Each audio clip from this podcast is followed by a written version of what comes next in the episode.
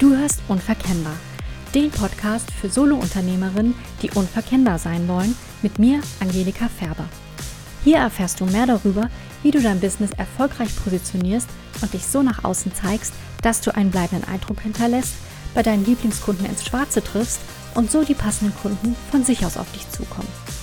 Du bekommst immer wieder neue Denkanstöße zu den Themen Positionierung und zu deinem Marketing und deiner Kundengewinnung, die dir helfen werden, dich von der grauen Masse zu unterscheiden, sodass deine Kunden dich als die richtige Anbieterin für sie erkennen. Manchmal habe ich das Gefühl, die Diskussion um Positionierung ist so ähnlich wie die über das Coronavirus. Während manche es sehr ernst nehmen, gibt es andere, die dessen Existenz oder dessen Bedeutung, also in diesem Fall die Gefährlichkeit, leugnen. Und ja, in den sozialen Netzwerken, also damit meine ich jetzt Facebook oder LinkedIn, weil das sind so die, wo ich unterwegs bin, ähm, da habe ich zum Beispiel immer mal wieder Postings gesehen, deren Tenor in diese Richtung geht. Positionierung brauche ich nicht, ja, sehe ich den Sinn nicht, funktioniert doch auch so. Was einem diese Positionierungscoaches oder Helfer immer erzählen wollen. Und ah, ich finde solche Postings merkwürdig. Jetzt wirst du sagen, ja klar, weil du verkaufst es ja letztlich auch. Also ich verkaufe nicht Positionierung, aber ich verkaufe Hilfe zur Positionierung. Ja, aber lass mich das kurz erklären. Also ich finde solche Postings merkwürdig. Ja, wenn es für dich und dein Business so funktioniert, dann ist es wunderbar. Das setzt aber gewisse Marketinggegebenheiten nicht außer Kraft, ja? Also das mag für dich so funktionieren, deswegen ist aber Positionierung an sich nichts Sinnloses oder Überflüssiges. Ausnahmen bestätigen die Regel. Und ja, um es mal klar zu machen, es geht bei der Positionierung ja nicht darum, deinen Positionierungscoach oder Helfer glücklich zu machen. Du solltest es für dich machen wollen. Ob irgendwelche andere sich darum kümmern, ihr Business zu positionieren oder nicht, das ist mir persönlich wirklich total wurscht. Ja, ich habe da nichts davon, ob sie es tun oder nicht. Ich kümmere mich um die Leute, die das wollen und die damit dann zu mir kommen. Wenn du das nicht willst, dann ist das okay. Aber bitte, bitte trage nicht mehr dieses Märchen weiter, dass Positionierung nur ein nice to have ist. Das ist sie nicht. Wenn du jetzt hier zuhörst, dann bist du wahrscheinlich nicht jemand, der das tut, aber vielleicht verunsichern dich solche Aussagen. Bitte lass dich davon nicht verunsichern das sagen Leute, die das halt wirklich nur aus oder ja, ihre eigene Perspektive dabei betrachten. Und ja, damit muss man einfach vorsichtig sein mit solchen Pauschalaussagen, ja, weil wenn etwas für mich funktioniert oder eben auch nicht, dann kann ich das jetzt nicht immer unbedingt so auf andere übertragen. Es gibt Gründe, warum in manchen Fällen eine unklare oder sagen wir mal extrem breite Positionierung trotzdem funktioniert, ja? Warum diese Unternehmerinnen oder Unternehmer trotzdem Kunden gewinnen. Und darauf möchte ich heute mal schauen. Und das war jetzt eine ziemlich lange Einleitung, aber ja, die musste sein. Bevor ich loslege, aber erst noch Hallo und herzlich willkommen zur 16. Episode des Unverkennbar Podcasts. Bevor ich dazu komme, zu den einzelnen Typen, ja, oder bei, bei denen es vielleicht funktioniert mit einer nicht ganz so klaren Positionierung, habe ich noch eine andere Sache. Manchmal lese ich auch, dass Leute sagen, schau mal, dieser Typ Gary Vee, was der alles macht. Ja, der hat sich nicht auf eine Sache festgelegt. Wenn du jetzt nicht weißt, wer Gary Vee ist, google ihn bitte einfach. Ja, ich würde wahrscheinlich nicht, ich befasse mich jetzt auch nicht intensiv mit ihm. Ich würde vielleicht nicht so die richtigen Worte finden ja, auf jeden Fall, die sehen dann irgendwie so einen Typ, der so ähm, ja, total viele Sachen macht, äh, super erfolgreich, super bekannt ist und beziehen das dann auf sich. Yippie, ich brauche gar keine Positionierung, ja. Gary Vee hat sich nicht festgelegt, der hat so viele verschiedene Standbeine, ich muss mich auch nicht festlegen. Und dann frage ich mich, was sollen solche Vergleiche bitte bringen? Wenn du dich schon vergleichst, dann doch bitte mit Leuten, die in deiner Liga spielen. Ja, und weil es jetzt nicht so viele Leute gibt, die in der Liga spielen wie ein Gary wie wie ein Richard Branson oder Elon Musk, gehe ich jetzt einfach mal davon aus, dass du die oder der jetzt hier zuhört, dass du eben nicht in dieser Liga unterwegs bist. Und dann bitte ich dich doch mal zu schauen, wo kommen diese Leute denn her? Wie haben die denn angefangen? Gary Vee hat am Anfang Wein verkauft und daraus ein erfolgreiches E-Commerce-Unternehmen gemacht. Der wäre sicher heute nicht da, wo er jetzt steht, wenn er angefangen hätte oder versucht hätte, zehn andere Standbeine aufzubauen. Das hat er aber nicht. Er hat sich von dem, was er anfangs gemacht hat, von diesem klaren Fokus weiterentwickelt und verbreitert. Und das ist gar nicht mal so ungewöhnlich, ja. Und er hat eben auch, ja, es verstanden, die sozialen Medien zu nutzen und ist da einfach für viele ein Beispiel und hat eben auch so nach und nach Bekanntheit aufgebaut. Richard Branson hat am Anfang Schallplatten verkauft. Der hat vor 50 Jahren angefangen, ja, und hat Schallplatten verkauft. Und daraus hat er dann eine große Ladenkette aufgebaut und sich von da aus weiterentwickelt.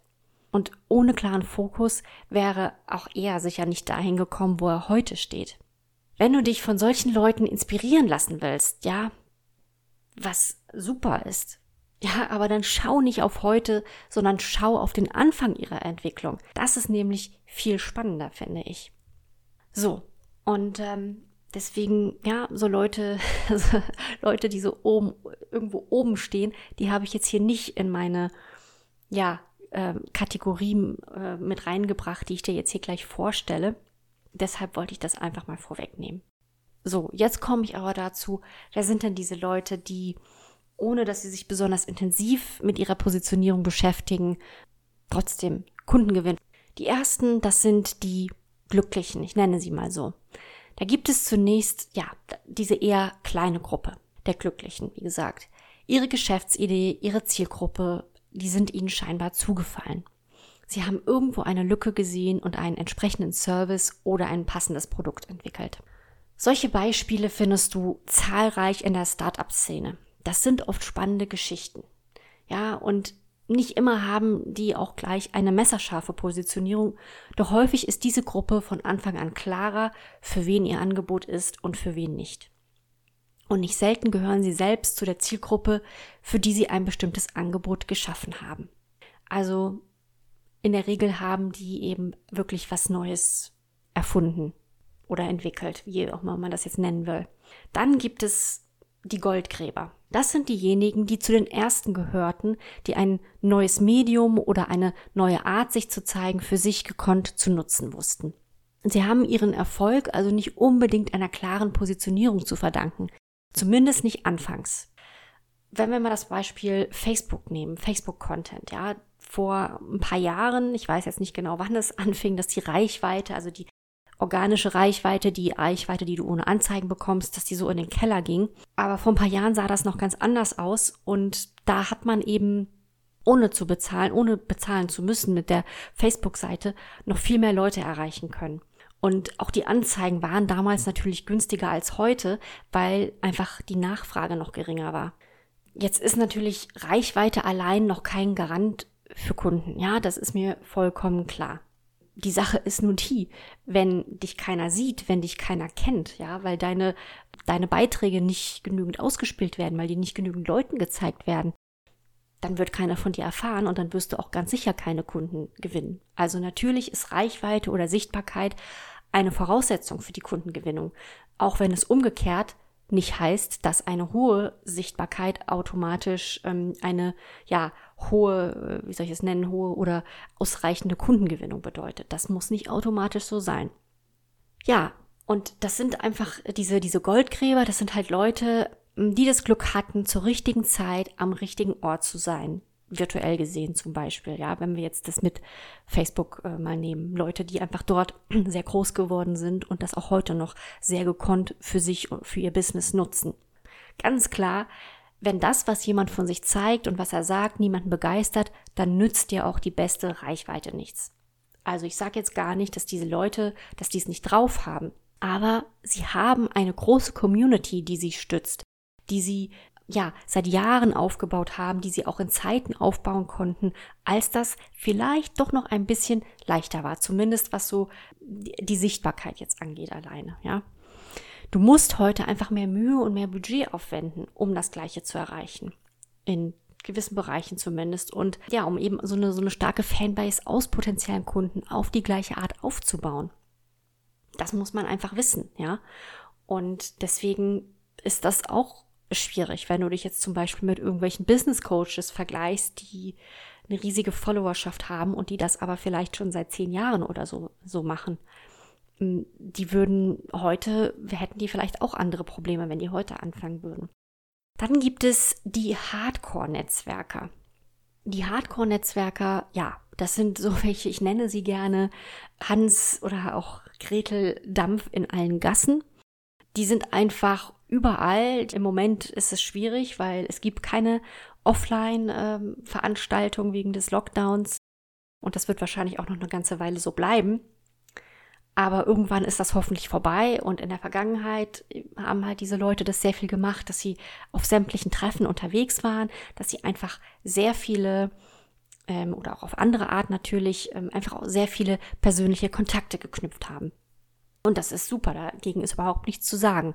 Nur hat dann die Tatsache, dass sie Kunden gewinnen, hat dann eben nicht unbedingt mit einer guten Positionierung zu tun, sondern vor allem mit ihren persönlichen Verbindungen.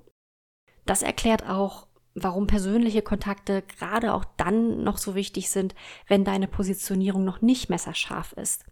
Das heißt, diese Leute können vielleicht auch schon jahrelang mit ihrem Business am Markt sein und haben sich immer noch nicht wirklich gut um ihre Positionierung gekümmert, gewinnen aber immer wieder Kunden, weil sie einfach ein so starkes Netzwerk haben, wo dann auch die Leute so nach und nach mitkriegen oder verstehen, was macht denn diese Person alles.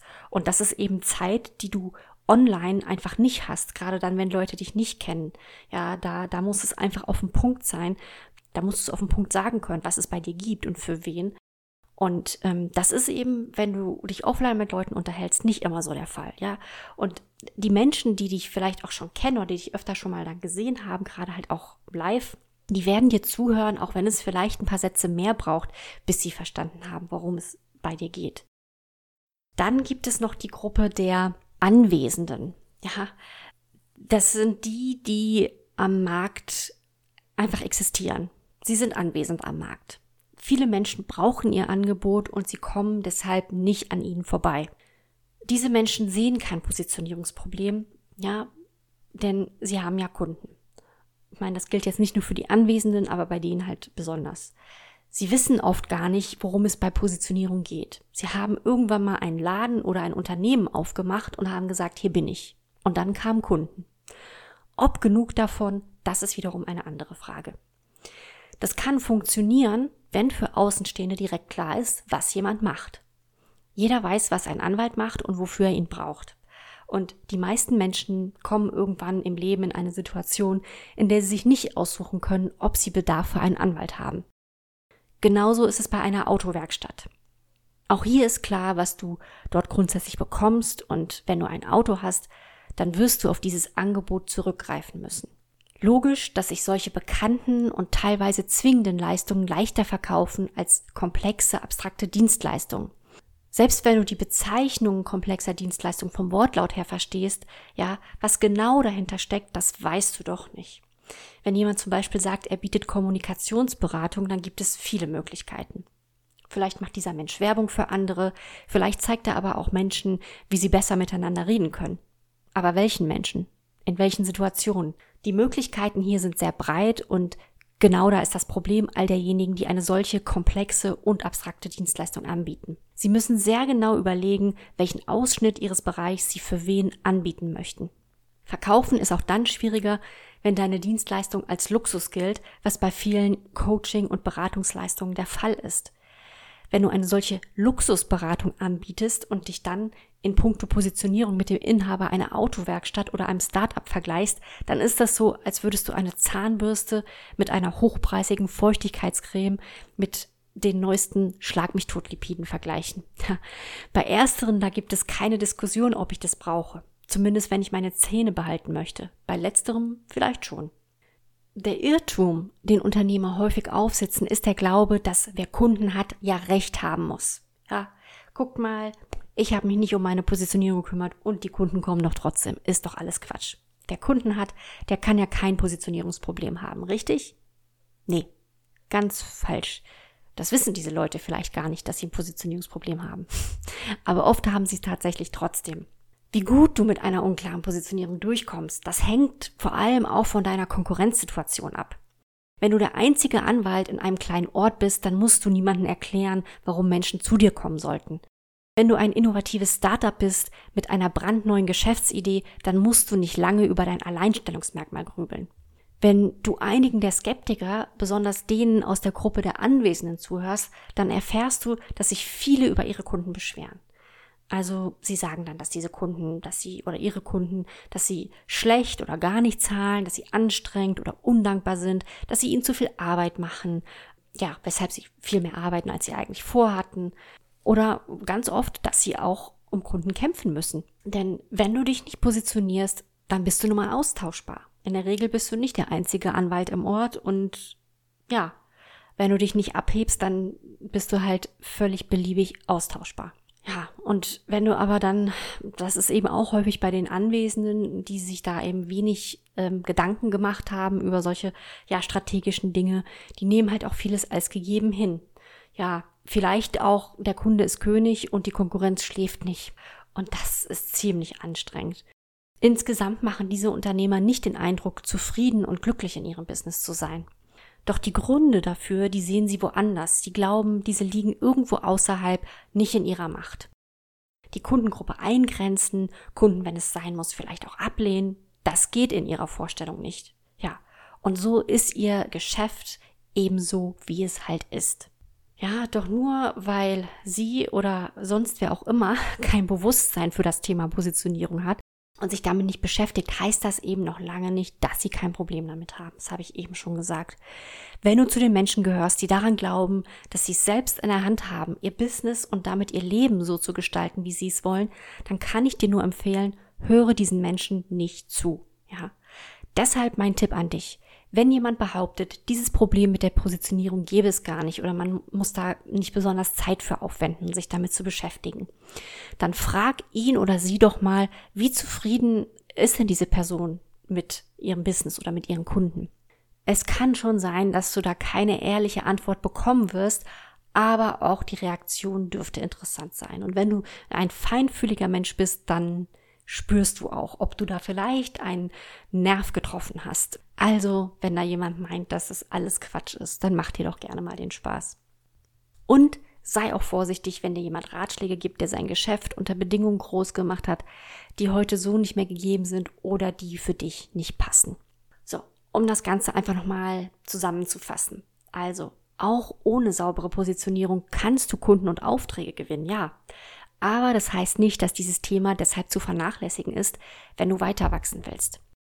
Der sauberste Gradmesser für eine gute Positionierung ist letztlich, ob du in deinem Business das tust, was du am liebsten tun möchtest für die Kunden, für die du am liebsten arbeiten möchtest. Und wenn du für dich die Notwendigkeit siehst, an deiner Positionierung zu arbeiten oder dich da weiter darüber zu belesen, dich damit irgendwie zu beschäftigen, dann lass dich nicht beirren. Du hast damit einem Großteil der Skeptiker einiges voraus, ja. Du übernimmst Verantwortung für dein Unternehmen und du hoffst nicht einfach auf günstige äußere Umstände.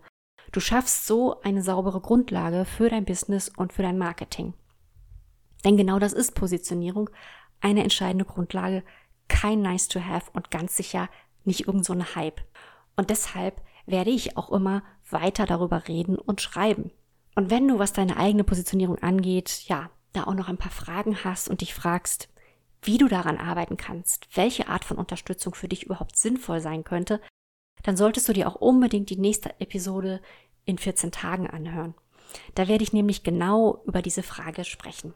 Für heute bedanke ich mich aber erstmal bei dir fürs Zuhören und ja, wenn dir der Podcast gefallen hat, du weißt, freue ich mich natürlich auch total über deine Bewertung auf der Plattform, wo du unterwegs bist. Von mir aus auch auf Google, auf meinem ähm, Google My Business kannst du mir eine Rezension hinterlassen. Das wäre natürlich klasse. So, aber wirklich, das war es jetzt für heute. Ich wünsche dir noch einen schönen Tag und einen schönen Abend und wir hören uns dann hoffentlich bei der nächsten Episode wieder. Bis dann. Tschüss.